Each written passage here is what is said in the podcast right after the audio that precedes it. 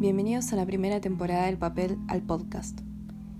Expresar el amor, el desamor, la amistad, la tristeza, la soledad y la felicidad. En historias, en cuentos, en versos.